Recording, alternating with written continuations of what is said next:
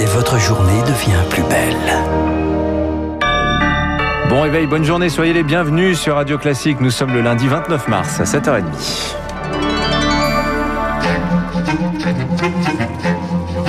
7h30, 9h, la matinale de Radio Classique avec Guillaume Durand. Et il y aurait un sérieux grain de sable, bonjour à tous, dans les nouvelles livraisons de vaccins Pfizer BioNTech.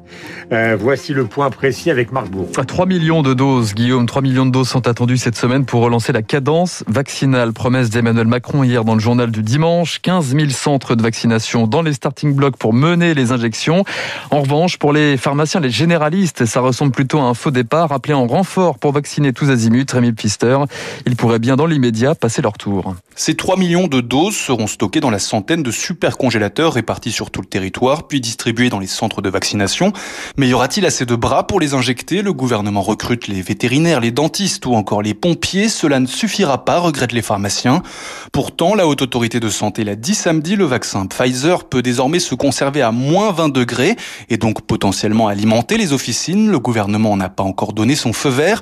Une perte de temps précieuse selon Philippe Bessé, président de la Fédération des syndicats pharmaceutiques. Du coup, cette semaine, il n'y aura aucun vaccin en officine. Techniquement, il serait stocké et livré par les grossistes répartiteurs, donc il pourrait être conservé dans les officines pendant cinq jours euh, dans un réfrigérateur euh, médical comme ils le sont en centre de vaccination. Et si le gouvernement le décide, ça pourra se mettre en place à la mi-avril. Il nous faut deux semaines pour nous organiser. Le gouvernement pourrait donner son accord jeudi, mais d'ici là, c'est également toute la médecine de ville qui est au ralenti.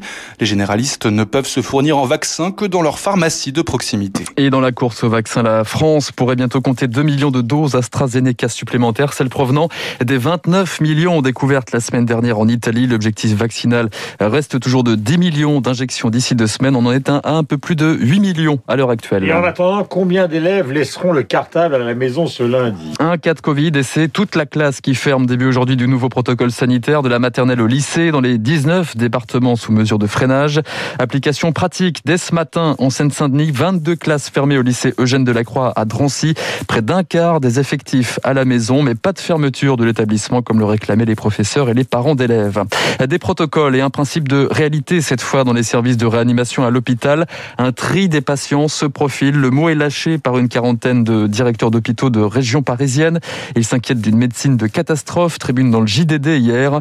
Le tableau lui continue de s'assombrir au niveau national. 37 000 malades en 24 heures, 4 900 patients en réanimation.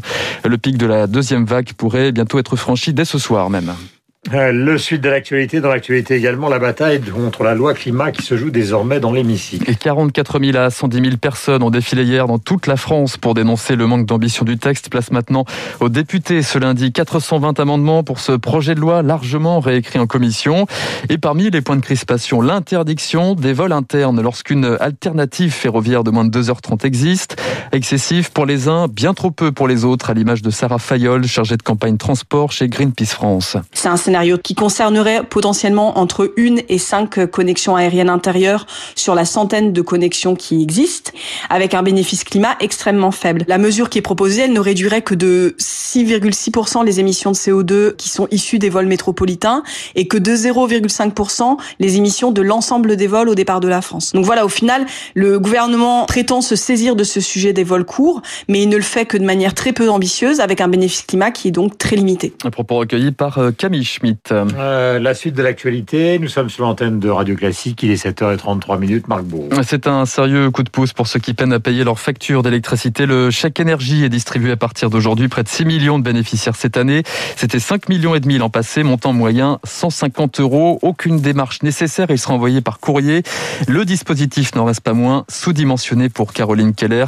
Elle est chef du service information du médiateur national de l'énergie. C'est vraiment une aide à court terme. Pour le médiateur, ce qu'il faudrait c'est que euh, le dispositif soit au moins doublé. Parce qu'actuellement, le chèque énergie euh, permet euh, uniquement de paiement des taxes. Pour l'instant, le gouvernement a décidé de prolonger la trêve hivernale. Normalement, elle se finit fin mars. Et là, elle a été prolongée de deux mois.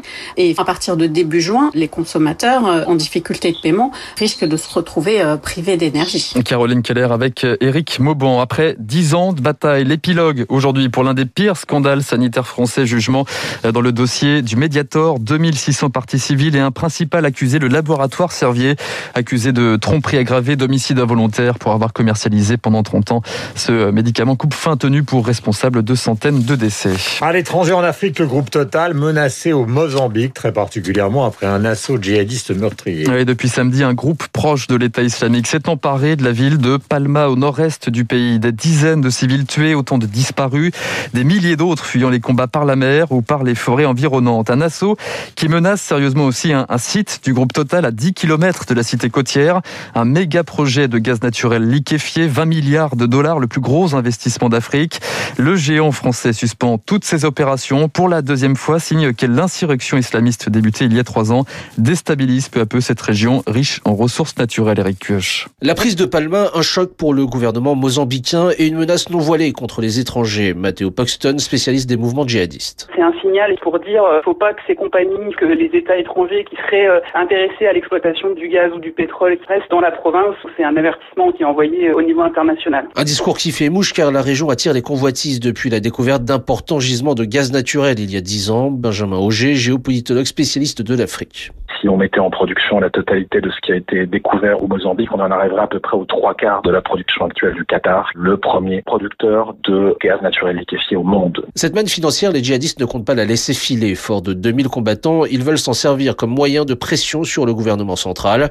Ce conflit menace le projet d'exploitation de Total qui investit 20 milliards de dollars dans le pays, mais pas de quoi forcer le géant français à renoncer, selon l'économiste Jean-Joseph Boileau. Les majors peuvent se permettre d'attendre 18 mois avant de relancer les opérations. Il y a suffisamment d'excès de gaz dans le monde pour ne pas accélérer une opération très risquée. Face à l'instabilité et les pertes financières potentielles, le Portugal, les États-Unis, la Russie et la France ont proposé une aide militaire pour enrayer la menace djihadiste. Eric, je suis une lueur d'espoir sur le canal de Suez ce matin, Guillaume, le gigantesque porte-conteneur de 220 000 tonnes qui, qui, bloquait, oui, une partie du, du, commerce mondial depuis six jours commence à bouger. Un L'Evergreen a été tourné mais ne flotte pas encore selon son propriétaire ce matin. On y revient dans le détail dans le journal de 8 heures. Enfin, le football et les Bleus qui ont fait le travail sans briller hier soir, victoire de 0 contre le Kazakhstan pour leur deuxième match qualificatif pour le mondial 2022. Prochain adversaire, ce sera mercredi et ce sera la Serbie. Il est 16h36 sur l'antenne de Radio Classique. Vous étiez avec Marc Bourreau, dans un instant Patrick Pelou pour faire le point sur la situation dans les hôpitaux. Hier soir, le ministre de l'Éducation nationale, Jean-Michel Blanquer, a posté sur Twitter une vidéo qui est intitulée Another Break, ou plutôt Another Window on Zoom, qui est une parodie évidemment du titre des Pink Floyd par des parents américains qui demandent le retour en classe de leurs enfants. Les paroles reprenez les enfants, les laisser si longtemps à la maison est injuste et cruel. Nous sommes au cœur du débat.